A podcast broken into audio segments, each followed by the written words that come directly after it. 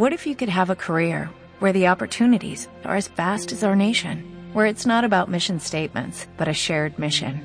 At U.S. Customs and Border Protection, we go beyond to protect more than borders, from ship to shore, air to ground, cities to local communities. CBP agents and officers are keeping people safe. Join U.S. Customs and Border Protection and go beyond for something far greater than yourself. Learn more at cbp.gov/careers. Then, but we have a, a number of things. We have at least two or three, anywhere from from 250 to 300,000 ballots were dropped mysteriously into the rolls. Much of that had to do with uh, Fulton County, uh, which hasn't been checked. We think that if you check the signatures, a real check of the signatures going back in Fulton County, you'll find at least a couple of hundred thousand of uh, forged signatures of uh, people with uh, that who have been forged, uh, and uh, we are quite sure that's going to happen. Another uh, another tremendous number. We're going to have an ac- accurate number over the next two days with certified accountants, but. El audio de Trump pidiendo encontrar votos en Georgia revela una violación de la ley, indican los expertos, y bueno, nos, dedicamos a escuchar esta grabación por completo de una hora y le vamos a traer nuestras reflexiones. Y también la jueza Vanessa Breitster dictaminó el lunes que la extradición para enfrentar cargos de Assange no podrá ser llevada a cabo por motivos de salud mental. Vamos a hablar de todo eso hoy en el programa que nos ocupa 4 de enero del 2021. Irán notifica que enriquecerá uranio al 20% y se junta Peugeot y Para crear una mega empresa de autos. Vamos a estar hablando de eso también. Joaquín Sabina no cree en las conspiraciones. Bueno, le hicieron una nota ahí, estuvo hablando mal acerca de los conspiracionistas del coronavirus. Y para el final tenemos noticias pum pum pum y muchas noticias más que importan y algunas que no tanto en este capítulo 2 de la temporada 3 de la radio del fin del mundo. Si está escuchando esta transmisión, busque refugio de inmediato. ¿Qué es? ¿Qué pasa? Si está escuchando esta transmisión, busque refugio Dios mío, de John, inmediato. John. Busque refugio de inmediato. ¡Sujétate, Nathan! Busque refugio de inmediato. Busque refugio de inmediato.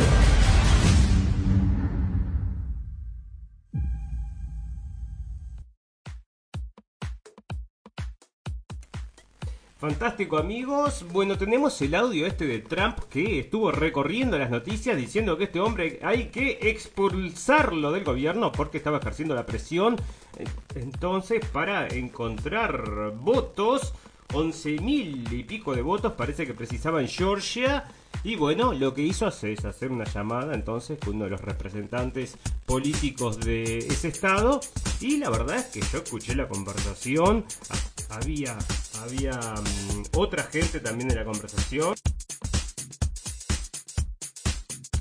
Y bueno, esto era obviamente estaba grabado, o sea que este hombre sabía que estaba siendo escuchado, él nos iba a mandar un desliz de hacer alguna pavada como para que después se lo puedan echar así en la prensa. Bueno, resulta que la prensa consigue un extracto de esta charla que es de una hora y te pone, creo que habían sido cuatro minutos que puso ayer, sacó en la prensa y empezaron todos como locos que el señor Trump parece un jefe de la mafia en vez de ser un presidente. Y bueno, yo enseguida me puse a buscar la grabación completa. A los pocos, a los poca, a la poca, a la hora y pico, salió entonces la grabación completa y la grabación completa era, bueno, totalmente distinta, ¿no? El tipo estuvo exponiéndole durante mucho rato. Bueno, él empezó a hablar, estuvo 10 minutos hablando, contándole al hombre todas las cosas que encontraba falladas en esta elección entonces en Georgia, porque es determinante entonces para que luego se defina que va a ser este 6 de enero. Bueno, parece que va a ser, según lo que estuve viendo, un tema simbólico y lo toman así, como que no se va a poder dar vuelta a pesar de que dicen que hay republicanos que están entonces, eh, que quieren cuestionar al señor Biden como presidente de los Estados Unidos, pero parece que eso va a ser muy difícil que suceda porque tienen que ponerse de acuerdo las dos cámaras, luego ir una votación, bueno, no lo sabemos. Eh, en definitiva, todo esto va a ocurrir entonces el 6, va a depender también de la presión de la gente porque supuestamente se va a juntar muchísima gente en Washington el día de eh, que se haga esta, este, el recuento en el Senado que es donde se verifican todos los votos de cada, cada uno de los estados.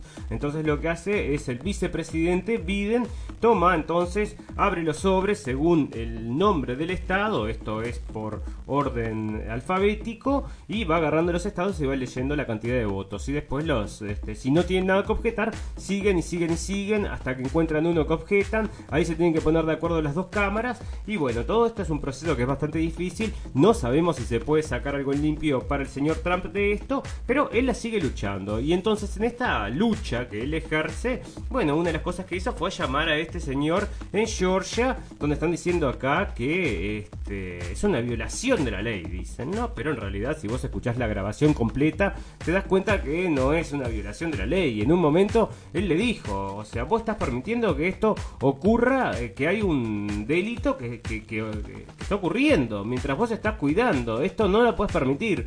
Y bueno, este hombre no se dio por aludido, dijo que sí revisaron varias cosas y en definitiva, bueno, este, como que no le dieron la razón al señor Trump, como que medio que lo sacaron para el costado y este es un republicano, entonces algo que el señor Trump no entiende y varias veces le preguntó, vos por qué no querés unas elecciones limpias? Nosotros sabemos que ganamos, ganamos por lo menos por 400 mil votos, esto empezó a nombrarle cada una de las eh, de todos los problemas que tuvieron en esta elección, dentro de ellos también el tema de Dominion Votes, y bueno, este hombre siempre le refutó todo esto, pero de forma muy, o sea, nosotros dijo, nosotros ya hicimos investigación, pero en realidad tampoco estaba dentro, porque había otras personas escuchando, una persona que estaba justamente confiriendo todos los datos y esta mujer dijo, nosotros no recibimos ninguna notificación de información. En un momento de la charla dice, en, en Alabama, está diciendo Trump, dice, en Alabama establecimos un récord, obtuvimos el voto más alto de la historia.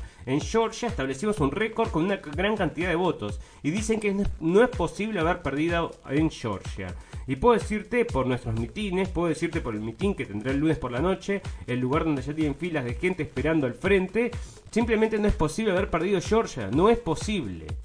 Cuando escuché que estaba cerca dije, no hay manera, pero dejamos muchos votos allí muchos votos se volcaron a altas horas de la noche. Ya lo sabes, Brad. Le dice así a este tipo que le está hablando, ¿no? Y eso es lo que estamos trabajando de manera muy, muy estricta. Pero independientemente de estos votos, habiendo dicho todo esto, perdimos especialmente por 11.000 votos. Y también tenemos muchos más votos calculados y certificados. Así que no lo sé. Mark, no sé cuál es el propósito. No le daré un pase a Dominion porque encontramos demasiadas cosas malas. Bueno, todo esto son los alegatos entonces del señor Trump que estuvo insistiéndole todo el tiempo acerca de todos estos, bueno, estas cosas que supuestamente sucedieron mal en las elecciones. Y este hombre para nada dio el brazo a torcer, nunca dijo entonces que esto se podría revisar, bueno, vamos a revisarlo. Y lo que mostró en mi forma de entenderlo en la charla, una actitud de no querer revisar nada, ¿no? O sea, no, no, no, así las cosas como están, están bien y dejalas tranquilas, no molestes más.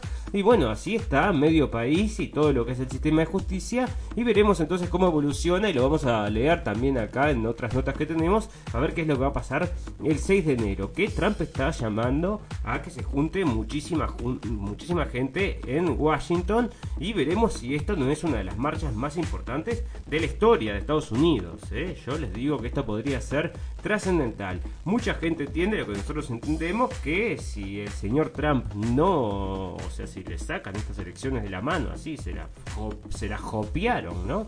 Bueno, si se la jopean de esa forma, entonces este, mucha gente va a estar enojada y nadie más va a creer entonces en lo que es la democracia de Estados Unidos ni la democracia de ningún otro país porque, bueno, parece que todo se ata a, Estados Unidos, ¿verdad? Bueno, Londres entonces impide la extradición de Julian Assange por salud mental. Bueno, resulta que este hombre parece que también le han diagnosticado un tema de... Mm, para que lo tenía acá. Bueno, bastantes problemas mentales provocados, por supuesto, por su encierro. Parece, según lo que surge de la nota, que la jueza dijo que no lo iba entonces a enviar a Estados Unidos, justamente porque este hombre tenía grandes o graves problemas entonces mentales por el tema de haber estado justamente en ese encierro. Entonces dictaminó el lunes que la extradición para enfrentar cargos por espionaje sería opresiva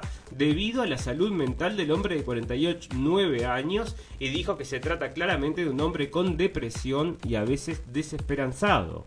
Otra de las cosas que citó, que lo estuvimos, bueno, que lo leí en la nota, es que los abogados de Assange, para decir que no, por favor, no lo envíes a Estados Unidos, es que mm, la muerte del señor Epstein, ¿no? Estaba bajo cuidado y sin embargo se les mató o se murió o lo mataron o se escapó por el costado y dicen que está muerto, que es otra de las posibilidades.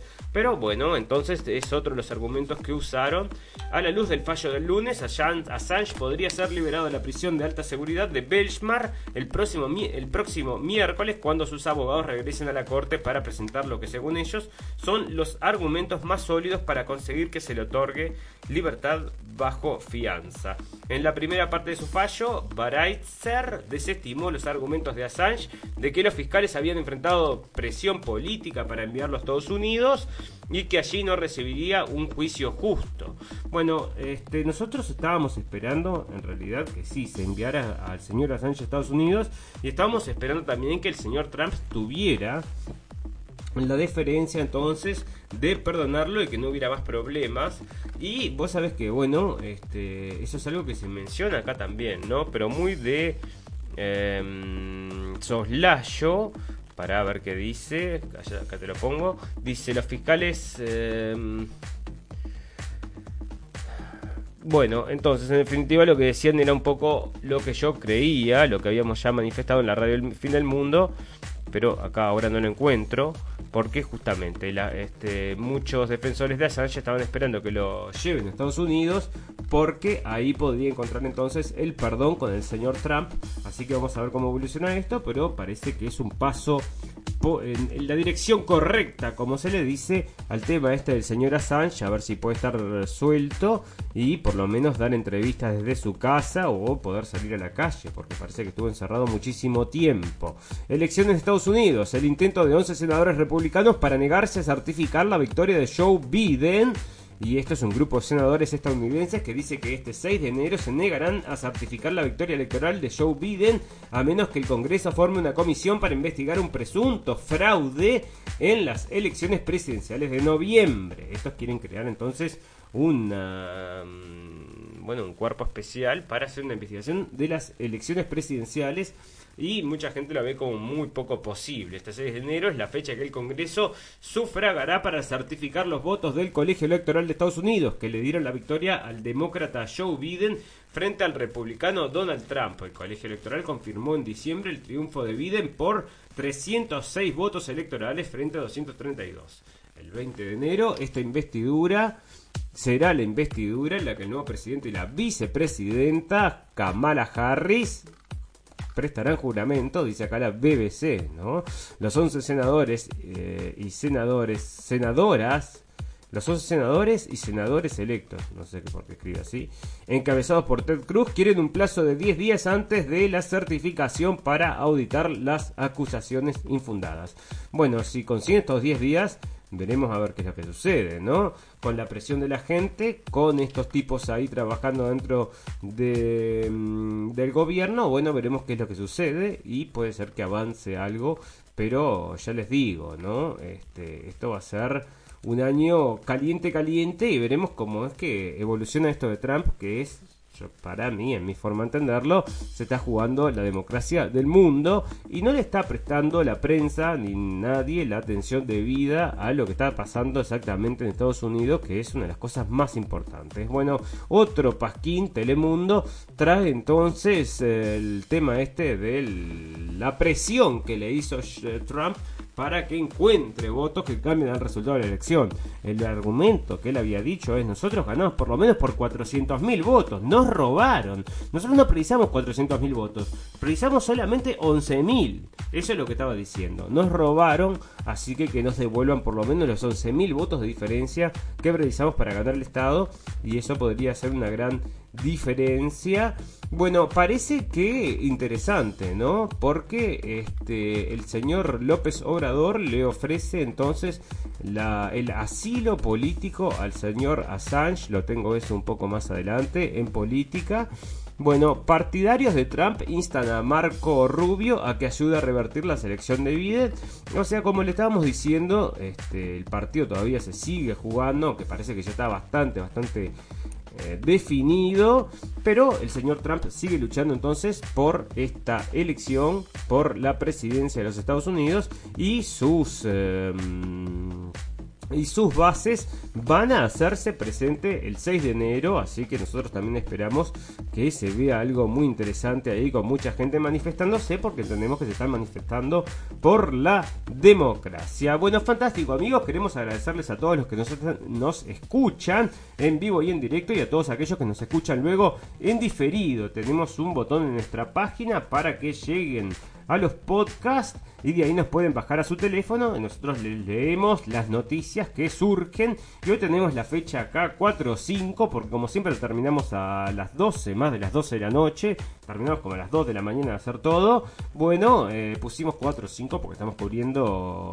dos días más o menos noticias. Y vamos a salir de vuelta en 48 horas como lo hacemos siempre. Lo que sí vamos a empezar a variar y tenemos que definir y esto va a depender de la situación esta de que si o no abren las... Eh, bueno, si se abre el mundo o no se abre el mundo, es que queremos hacer el programa más temprano, por supuesto. Queremos hacerlo a mediodía, así que usted se levante y quiere escuchar las noticias, se despierte, las noticias ya están ahí de la radio del fin del mundo. Bueno, vamos a hacer una pequeña pausita, un minuto y nada, y volvemos para continuar con el programa de hoy.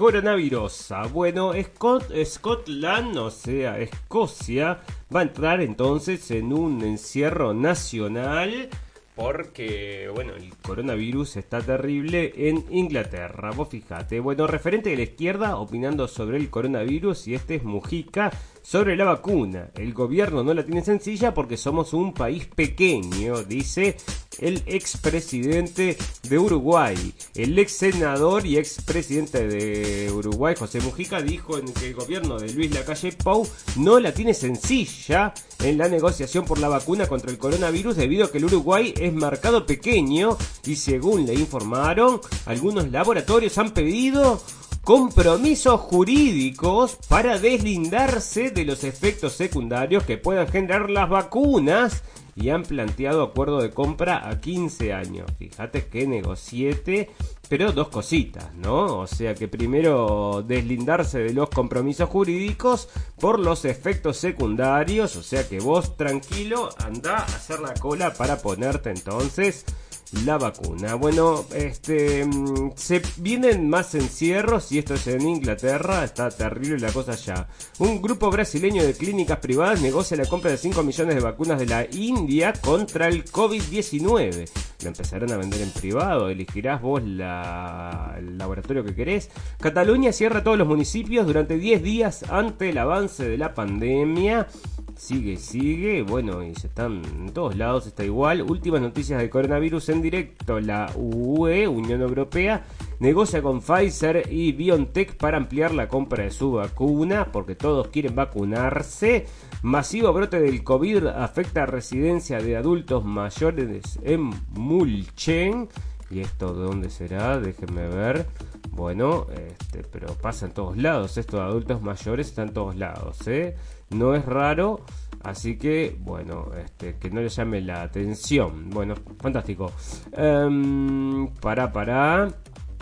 Permiso para circular en verano. ¿Cómo certificar el certificado verano? ¿Y quién puede pedirlo? Esto de verano, esto de Argentina. Es algo inusual debido a la pandemia del coronavirus, que obliga a tomar ciertas medidas de bioseguridad en los espacios cerrados o públicos el uso del barbijo y el distanciamiento son obligatorios en Argentina. Muchos argentinos ya han comenzado su temporada, temporada de verano y otros se preparan para disfrutar de unos días de descanso.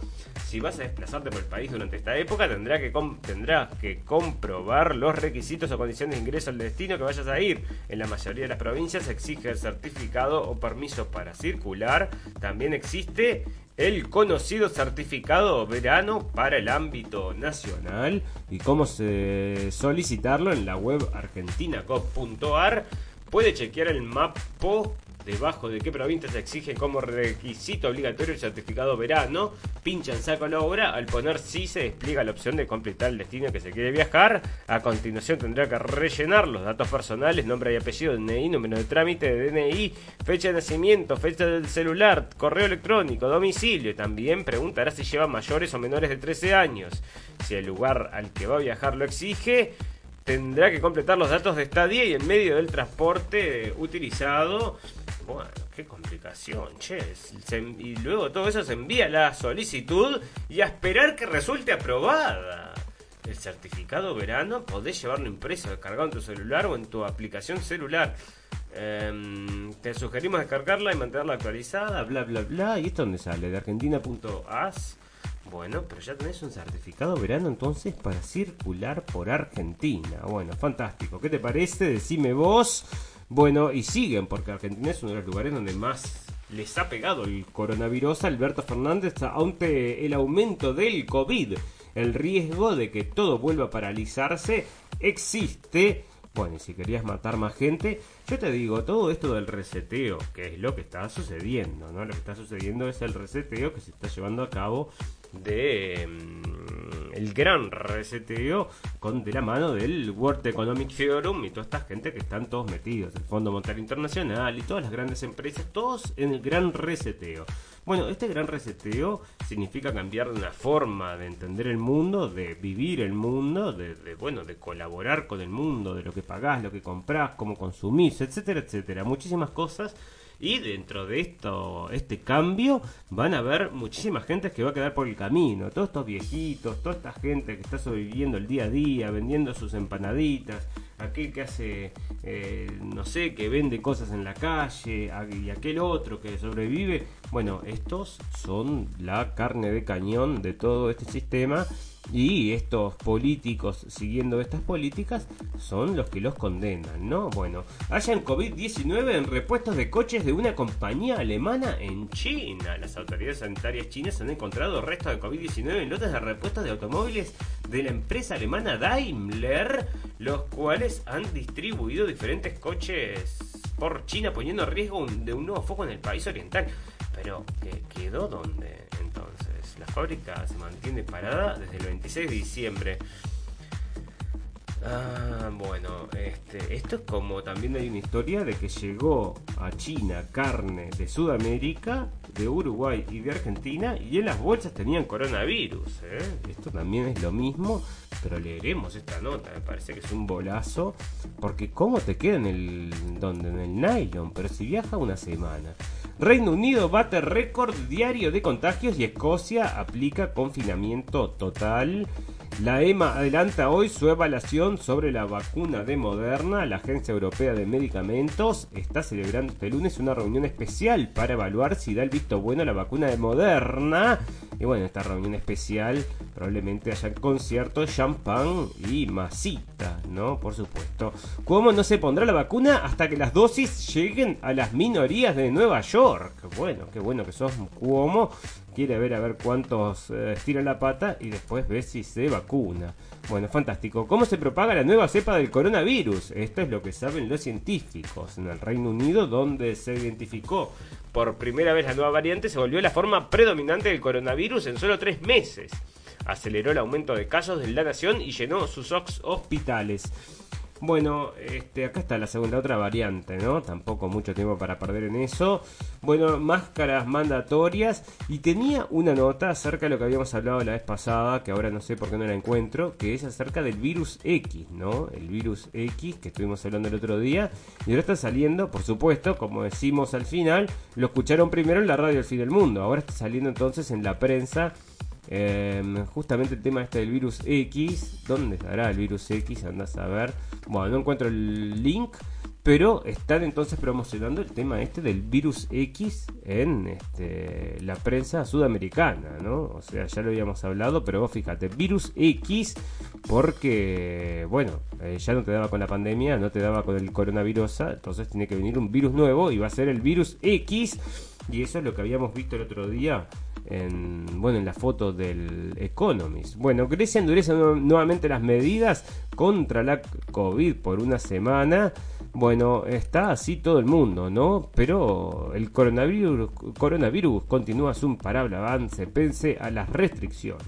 Francia refuerza desde este sábado sus medidas contra el coronavirus en 15 departamentos del este del país donde la situación epidémica se ha degradado en las últimas semanas. Así adelanta el toque de queda en dos horas y fija su inicio a las 18 horas. Pese a la gravedad de la situación, unas 2.500 personas asistieron a una fiesta ilegal de Año Nuevo en una localidad bretona infringiendo las medidas del Ejecutivo. Bueno, fiestas por todos lados y todo el mundo está haciendo fiestas y a todo el mundo le están corriendo de las fiestas. Y hay mucha gente que no tiene miedo, o sea, no, no tiene miedo porque es consciente o no tiene miedo porque no tiene miedo directamente, por inconsciente, ¿no? Una de las dos. Pero mucha gente festejando y lo sacan de todos lados por el coronavirus, no se pueden juntar.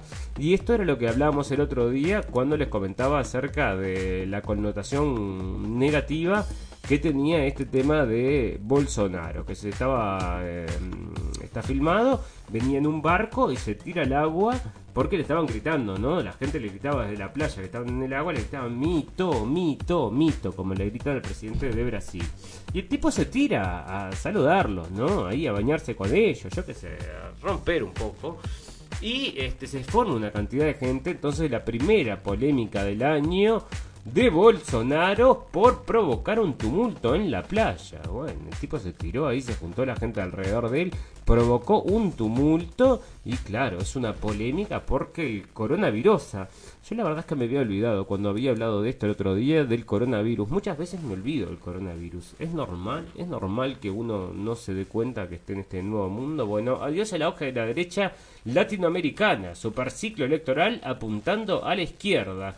Todo esto sale entonces de la parte política, que es la que estamos hablando ahora, e Irán notifica a la ONU que enriquecerá uranio al 20%. Irán ha notificado a la Agencia Internacional de Energía Atómica, dependiente de la ONU, que comenzará a enriquecer uranio por encima del 20% de la planta de Fordow al sur de Teherán. El país asiático ya había aprobado una ley para llevar a cabo este proceso que enriquecería el mineral muy por encima del 3,67% que marcaba el acuerdo nuclear, según la cadena de televisión BBC.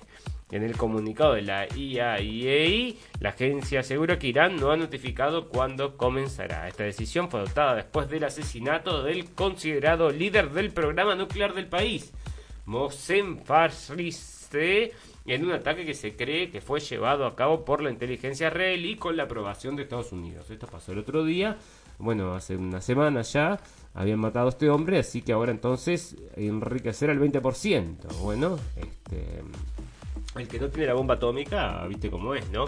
Columna, por muy tentador que sea ignorarlo, aquí están los motivos por los que Trump seguirá siendo noticia después de dejar el cargo, y esto sale de La Times, el primer borrador de mi resolución, bueno, esto es una estupidez, pero obviamente que este tipo va a ser muy importante durante mucho tiempo, si es presidente, se mantiene como presidente, va a seguir siendo importante, pero ya marcó a Estados Unidos de una forma como, eh, bueno, hacía años que no se no, se veía, ¿no? México ofrece asilo político al fundador de Wikileaks, Julian Assange. Merece una oportunidad, señaló AMLO. Así que, y acá dicen 46 años de edad, tiene 49, leíamos hoy. El chavismo retomará el control del Parlamento que Guaidó se niega a ceder. Eh, después de cinco años, el chavismo retomará el martes oficialmente el control del Parlamento venezolano, pese a que las principales fuerzas opositoras, lideradas por Juan Guaidó, han declarado que su extenderá sus funciones un año más al considerar que las elecciones legislativas fueron un fraude. Tras obtener una amplia mayoría en unos comicios en los que no participaron los principales líderes de los partidos políticos opositores, los diputados del oficialismo se instalarán en la Cámara en medio de la incertidumbre del reconocimiento de sus decisiones por parte de los países que apoyan a Guaidó. Pero los países que tienen que apoyar a Guaidó, como ya lo dijimos, es estrictamente uno y es Venezuela, ¿no? Fantástico. Eh, al menos nueve muertos en la segunda emboscada de EI en el desierto sirio en cuatro días. O sea que siguen matando, esto sigue, ¿no? O sea, los sirios, la guerra en Siria continúa, a pesar de que está todo tapado por el corona, muchas cosas hablando del corona, corona, corona y nos estamos olvidando de muchas otras cosas que están pasando alrededor del mundo y Siria no cambia nada, ¿no? Los talibanes y Estados Unidos se acusan mutuamente de, violar el acuerdo de Doha y vos fijate, ¿no? O sea que los talibanes ahora son un grupo político. Las fuerzas aéreas australianas quieren disponer de 100 F-35. Bueno, los F-35 son los aviones más caros de la historia. Quieren 100 los australianos porque parece que tienen, problemas con los chinos. ¿eh? La ONU condena la matanza de cerca de 100 civiles en el oeste de Níger. El secretario general de Naciones Unidas, Antonio Guterres, ha condenado los ataques ejecutados el sábado por presunto yihadista contra dos localidades ubicadas en el oeste del Níger que se saldaron con la muerte de al menos un centenar de civiles y ha pedido a las autoridades que hagan rendir cuenta a los responsables. Un centenar, qué horrible. El secretario general entonces confía en que las autoridades nigerinas no escatimarán esfuerzos a la hora de identificar y llevar rápidamente ante la justicia a los responsables de este acto atroz mientras aumentan la protección a los civiles, ha señalado el portavoz de Guterres, Stephanie Dujarric. Y bueno, este, está bastante mal, ¿no? 100 personas matan, entonces, bueno, un poco mucho.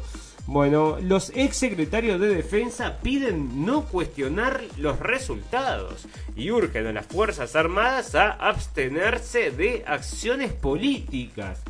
Que todos estos secretarios de defensa, que ya te digo, la lista es macabra. Mirá, la misiva está firmada por Dick Cheney, James Mattis, Mark Esper, León Panetta, Donas Ramfield, William Cohen, Chuck Hagel, Robert Gates, William Perry y Ashton Carter y ha sido publicado en el diario estadounidense The Washington Post y bueno, ahí ya ves, entonces están firmando todos porque dicen que este hombre es un peligro para Estados Unidos. En ella los funcionarios que durante décadas han dirigido la cartera de defensa han explicado que nuestras elecciones se han realizado que nuestras elecciones se han realizado, se han realizado recuentos y auditorías, los tribunales han abordado las impugnaciones pertinentes, los gobernadores han certificado los resultados y el colegio electoral ha votado. Ante esto aseguran de que ha pasado el tiempo de cuestionar los resultados, el tiempo del escrutinio formal de los votos del colegio electoral,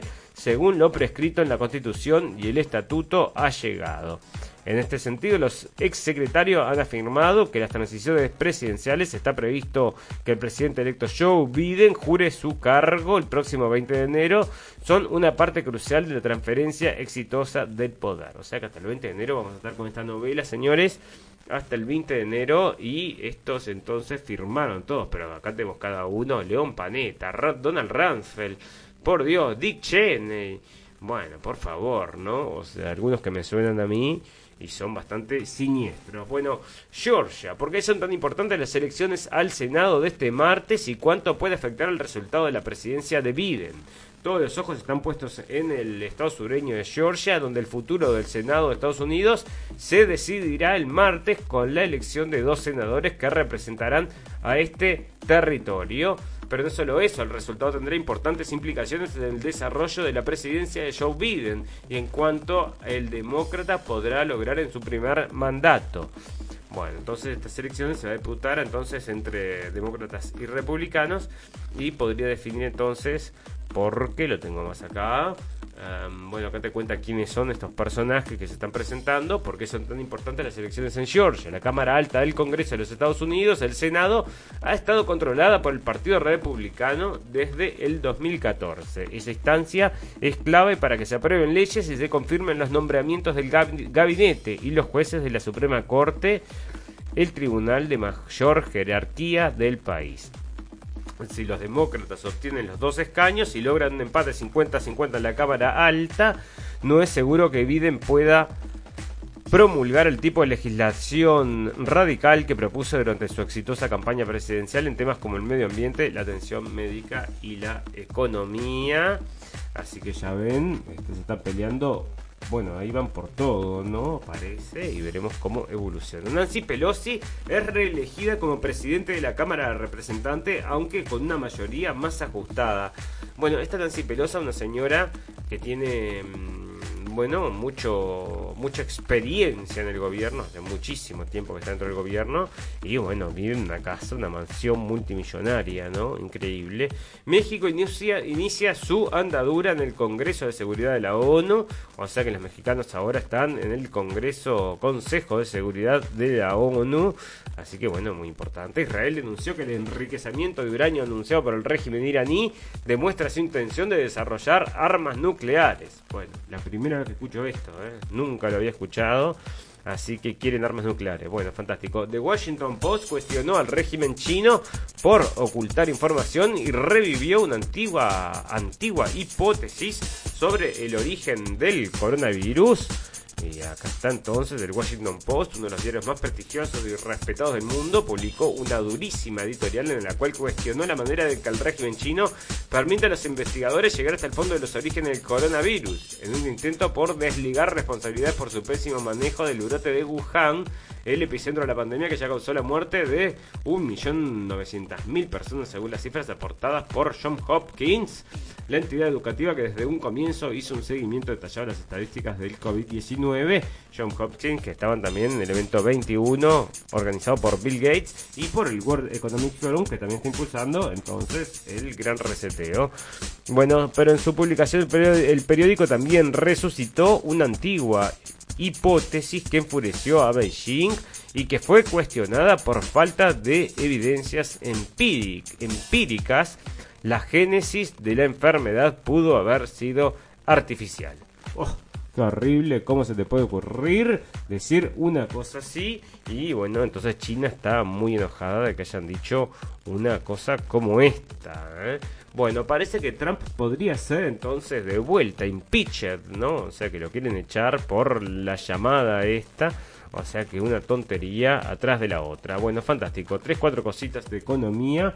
Una pausa y luego al último capítulo. El sí de Peugeot y Fiat a la fusión da a, da a luz a Stellantis, el cuarto mayor grupo automovilístico del mundo. Los accionistas de los dos grupos aprueban casi por unanimidad una unión que se completará el próximo 16 de enero. Prácticamente al mismo tiempo, los accionistas de los dos gigantes de motor europeos han dado este lunes el sí a la unión definitiva. Tanto la Junta de PSA como la de Fiat Chrysler han aprobado de forma casi unánime su fusión. Una vez dado este paso, nada debería impedir ya el nacimiento de Stellantis, el nuevo conglomerado surgido de la fusión de iguales que se convertirá en el cuarto mayor grupo automovilístico del mundo por vehículos vendidos y el tercero por su volumen de negocios tras el japonés Toyota y el alemán Volkswagen.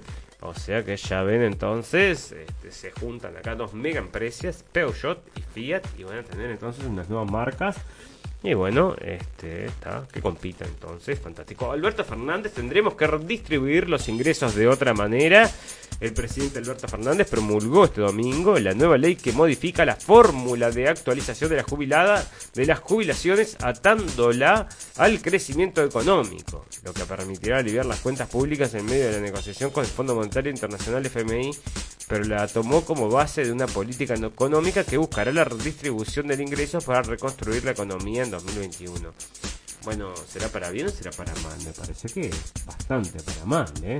Bueno, ya ves. Italia investiga el fondo soberano de las tres mafias italianas. El botín de las tres mafias italianas acumulado desde los años 80 del siglo pasado asciende a unos 500 mil millones de euros, cuatro veces más el monto de las ayudas que España recibirá de la Unión Europea con el plan de recuperación que son 140 mil millones. De esta cantidad, 36 mil millones del mismo se encuentran a disposición inmediata en metálico para los asuntos de envergadura urgentes que hagan falta, mientras que el resto está diseminado en decenas de financieras y cuentas corrientes abiertas en paraísos fiscales y casi siempre fuera de la Unión Europea. La revelación que debido a la pandemia a las fiestas navideñas ha pasado un tanto desapercibida se encuentran los documentos de un sumario que está llevando la Fiscalía de Reggio Calabria en el sur de la península. Es el Fondo de Recuperación de los Clanes, o sea que 500 mil millones de euros.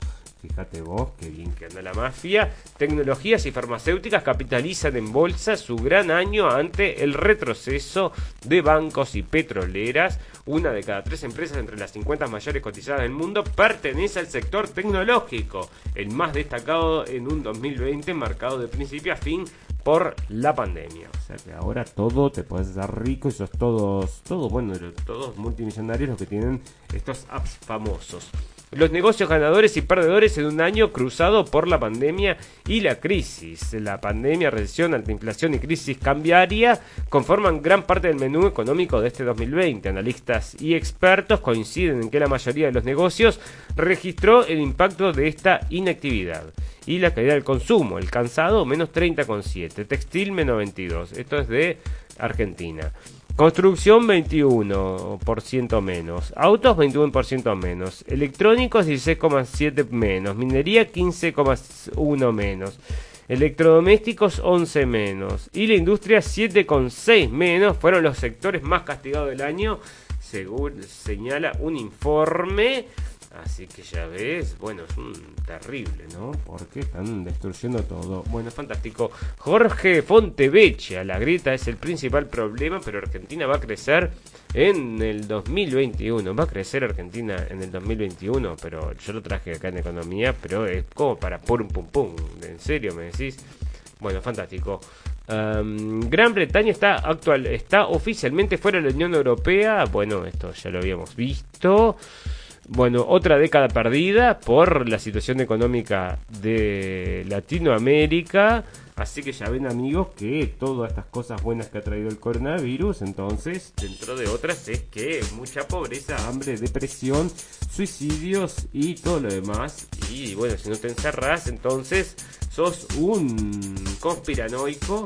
Así que así están las cosas. Bueno, vamos a hacer la última pausa del programa de hoy y luego ya volvemos para terminar el programa este con dos, tres notitas más y noticias pum pum pum y despedirnos ya por el día de hoy.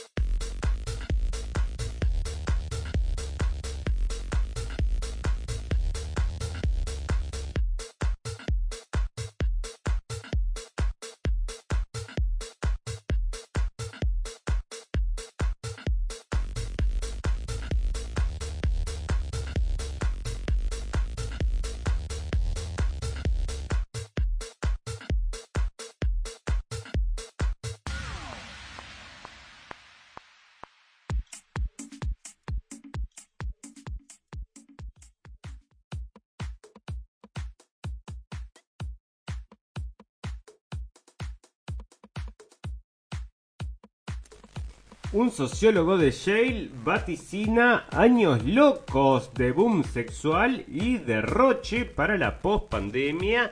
Bueno, este señor subraya que durante las epidemias incrementa la religiosidad, la abstinencia, el ahorro de dinero y la aversión al riesgo. Es lo que estamos viendo ahora, como lo hemos visto durante cientos de años durante las pandemias, dijo en entrevista con El Guardian, el director del Instituto de las Ciencias de las Conexiones en la Universidad de Yale y autor de Apollos Arrow. Bueno, y que dice bueno, apuntó que históricamente las economías colapsaron a causa de las pandemias, más allá de los esfuerzos de los gobernantes. Bueno, o sea que están telegrafiando lo que se viene. Señaló que la pospandemia llegará recién en 2024, ya que en 2021 será un año de distribución de la vacunación y la recuperación económica llegará hasta el 2023. El experto explicó que entonces entrará en un segundo periodo tras haber dejado atrás el golpe psicológico, social y económico del virus y con un lento regreso a una especie de normalidad, según recoge una nota de Infobae. Bueno, fantástico, maravilloso. Entonces, este, ¿qué es lo que se viene en 2023? Dice, bueno, no sabes si sobrevivimos tanto tiempo, ¿no? Porque estamos en 2021. Bueno, un total de 1.521 menores tutelados desaparecieron en 2019 en España, según el Ministerio del Interior. Entonces, un montón, ¿eh? Un total de 1.521 menores tutelados desaparecieron en 2019 en España. La mayoría de los menores desaparecidos al 31 de diciembre del citado ejercicio, según ha citado este lunes el Ministerio del Interior, Fernando Grande Marlasca, el titular de la cartera del Interior, ha hecho pública la cifra en el acto de presentación del informe de personas desaparecidas en España del 2020, correspondiente al año 2019, celebró en la sede del Ministerio del Interior de Madrid con la presencia de asociaciones de familiares de personas desaparecidas. Así, Laura López Carballo, el Centro Nacional ha destallado que en 2019 se registraron más de 17.000 denuncias por desapariciones de menores de 13 a 17 años, una cifra muy alta. No obstante, ha añadido que se ha obtenido una tasa de resolución muy satisfactoria, ya que del total de denuncias permanecerían activas al 31 de diciembre 1750. En relación con el colectivo de menores de 13 años, López Carballo ha puesto de manifiesto que quedan por resolver 82 desapariciones y ha aclarado que en muchos casos se trata de los llamados secuestros parentales.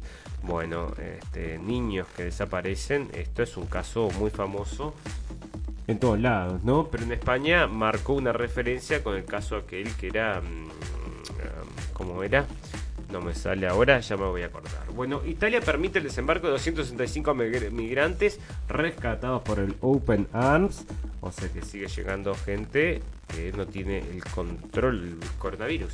Vandaliza las casas de McConnell y Pelosi después de que el Congreso rechazó ampliar el cheque de ayuda a 2000 grafitis, una cabeza de cerdo y hasta una blasfemia pintada en las propiedades del líder del Senado, el republicano Mitch McConnell, y de la líder de la Cámara de Representantes, la demócrata Nancy Pelosi, resultaron blancos de actos de vandalismo esta semana después de que el Congreso no aprobara la ampliación a dos mil dólares de cheques de estímulos por el coronavirus, cuyo valor actual es de 600 dólares bueno, este, Trump y Sanders se habían juntado para, fíjate vos, ¿no? Para insistir acerca de esto. Joaquín Sabina se enfrentó a Miguel Bosé y a Enrique Burbury, Bunbury por las teorías conspirativas del coronavirus. Es una secta, el cantante Joaquín Sabina, de 71 años, se desmarcó por completo de las teorías negacionistas que ponen en duda la existencia del coronavirus defendida por otros músicos como Enrique Burbury o Miguel Bosé. Este último llegó a insinuar que el virus había, había sido creado para vacunar a la población e implantarle microchips para controlarlos y mostró su rechazo al uso, al uso de mascarillas. Una cosita, el otro día leímos una nota también de un tenista que decía algo muy similar y la prensa lo traía de forma muy similar, que quieren vacunar a la gente para implantarles microchips.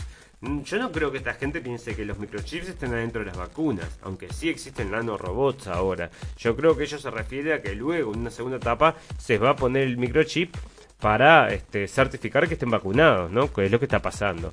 La publicación preguntaba a los artistas españoles por las teorías conspirativas de sus colegas Bosé y Bumburi y Sabina respondió, siempre ha habido sectas extremas y excesivas y esta es una contemporánea, es una secta Así que el señor Sabina dice que es una secta, así que ya ves. Bueno, ¿dónde está Jack Ma? El multimillonario, el multimillonario fundador de Alibaba podría estar desaparecido después de sus choques con el gobierno chino. Bueno, desaparecido está, podría estar desaparecido. O sea, toda la prensa, toda la prensa se pregunta dónde está este hombre que hace como dos meses que no aparece. Jack Ma, el mil, mil millonario fundador de Alibaba y Ant Group, podría estar desaparecido. Según ha adelantado Yahoo Finance, el empresario chino de 56 años no ha sido visto en los últimos dos meses. Ma ha estado en el candelero los últimos meses por los pulsos que sus empresas han mantenido con el gobierno chino. Y la última fue en diciembre cuando los reguladores chinos lanzaron una investigación contra Alibaba, el gigante del comercio electrónico como, conocido como el Amazon chino, por prácticas anticompetitivas bueno, estará preso el señor uh, mil millonario, dicen acá. Bueno, Sudán abre un nuevo campamento para refugiados de Etiopía llegados al país a raíz de la ofensiva en Tigray. Las, uh, bueno, este, la región de Tigray, dice las, este, las autoridades de Sudán han anunciado la nueva apertura de un nuevo campamento para refugiados etíopes llegado al estado de Gedaref a consecuencia de la ofensiva lanzada por el ejército de Etiopía contra el Frente de Liberación Popular de Tigray en la región de Tigray.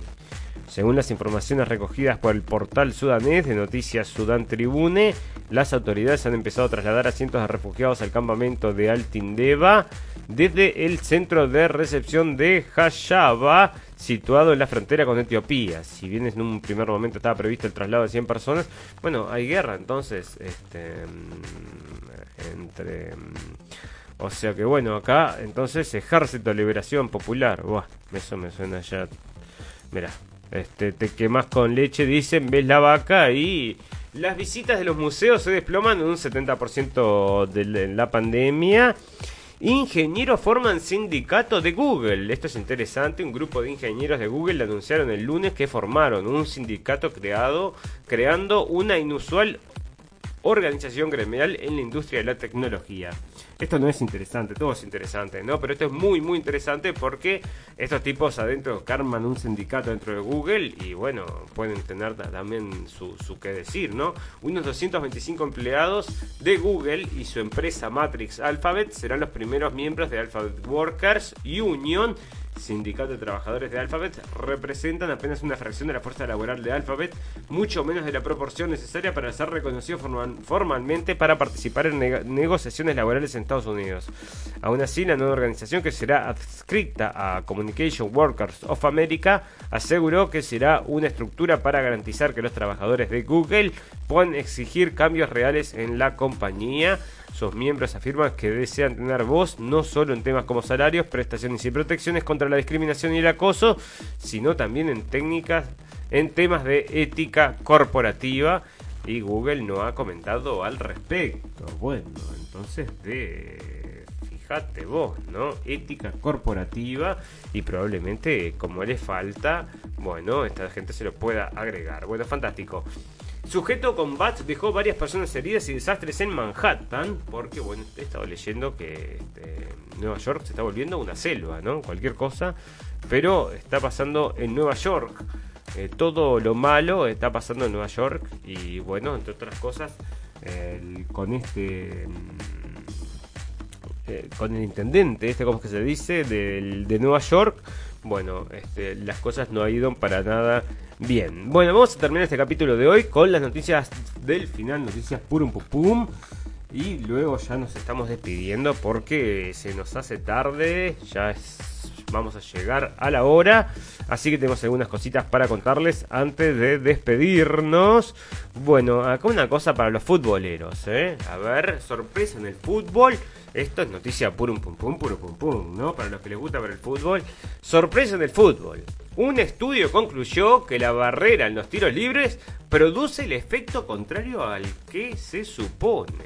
Los científicos deportivos han determinado que es menos probable que un arquero logre detener un tiro libre si hay una barrera de jugadores interponiéndose entre él y el balón las barreras del tiro libre, ubicados a 9,35 metros de donde se coloca el balón para el disparo, están pensadas para agregar dificultad al pateador e impedir que marque gol, pero un reciente estudio ha puesto en duda esta técnica. Mira, las investigaciones conducidas por expertos de la Queen University de Belfast que, contrario a lo pensado, la barrera se interpone en el camino de la vista del portero y ralentiza su tiempo de reacción. Sea que si no ve el portero qué es lo que está pasando tras la barrera, le meten el gol. La vista del portero se bloquea durante unos 200 milisegundos y su tiempo de reacción es de hasta 90 milisegundos más lento que cuando no hay muro. Como resultado, los investigadores calculan que un muro que con un muro en su lugar el portero tiene un 13% menos de probabilidades de hacer una salvada exitosa. Y se aplica a todo tipo de tiros libres, que van desde los disparos como balazos de Gareth Bale o Cristiano Ronaldo, hasta los que prefieren chanfles como David Beckham. La coautora del estudio, la profesora Katy Craig, dijo en pocas palabras, colocar una barrera defensiva podría resultar en que el portero concediera más goles. Bueno, o sea que esto lo hicieron ahí en un laboratorio y sacaron la conclusión de que no hay que poner la barrera. Bueno, yo quiero ver a ver cuántos de estos de los clubes del mundo toman este estudio y lo aplican, ¿no? Bueno, fantástico. Suiza busca a, los más de 400 esquiadores británicos fugados de una cuarentena. Vos fijate, otra noticia por un pum.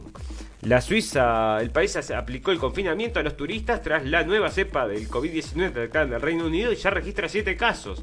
Uno de ellos en la región donde se produjo la huida. La Suiza más nevada empezó el año como cuando terminó. La búsqueda de más de 400 esquiadores y turistas británicos y sudafricanos que huyeron de la cuarentena que debían cumplir en la región de Balaís donde están algunas de las estaciones de esquí más famosas del país. El intento de localizar a estos turistas empezó después de que se detectara una nueva cepa del virus en el Reino Unido. O sea que los tipos, este, como solo porque eran de Inglaterra, que puso en alerta al resto de los países europeos. Por entonces también fue detectado que en el país británico otra variante procedente de Sudáfrica. Dos semanas después Suiza ha registrado siete casos de la cepa británica. Bueno, los turistas fugados se enfrentan a multas de hasta 9.200 euros. Aunque no se sabe muy bien cómo se ejecutarán. La región de la que huyeron, mientras tanto, empieza a ser cubierta por el estigma de ser una posible ventana del nuevo coronavirus en Suiza, como le ocurrió en marzo del 2020. Bueno, fantástico, o que se escaparon los 400 em, entonces que estaban en cuarentena. Bueno, última noticia, noticia por un pum se las hay y con esto vamos a terminar el capítulo de hoy, que ya se nos hizo un poquito, estamos llegando a la hora. Bueno, fantástico. La asunción de Biden incluirá desfile virtual a nivel nacional. Noticia por un pum se las hay, este hombre que prácticamente no puede caminar, entonces parece que le van a poner una representación 3D de él entrando entonces, porque no lo precisamos tampoco, la asunción presidencial de Joe Biden incluirá un desfile virtual en todo Estados Unidos. Apegado a las restricciones impuestas a las multitudes debido al coronavirus, anunciado el anunciaron el domingo los organizadores. Porque no iba a ir ni peteco, ¿no? A la asunción de este hombre. Entonces, bueno, les vino bárbaro. Sin el coronavirus no lo podían llevar a cabo a toda esta tramoya que está denunciando Trump en las llamadas y que nosotros venimos denunciando desde el día, no sé, antes de que se hicieran las elecciones, ya sabíamos que esto iba a pasar y efectivamente pasó y efectivamente le están, parece, le va a, le va a copiar la elección el señor Biden y acá está entonces haciendo un desfile virtual. Imagínate si fuera Trump, a ver si Trump haría un desfile virtual, por Dios. Bueno amigos, sin más, todas las cosas buenas tienen un final, pero todas las cosas malas también. Nosotros transmitimos cada 48 horas y tenemos un botón en la página para que lleguen a los podcasts y nos bajen el teléfono si nos quieren escuchar cuando están, por ejemplo, pintando la cerca de la casa o el portón. Bueno, pueden escuchar entonces la radio del fin del mundo y lo vamos informando con todo lo que pasa y no pasa entonces en el mundo. Muchas gracias por estar ahí. Volvemos en 48 horas. Les deseamos salud y felicidad y les recordamos que lo escucharon primero en la radio del fin del mundo.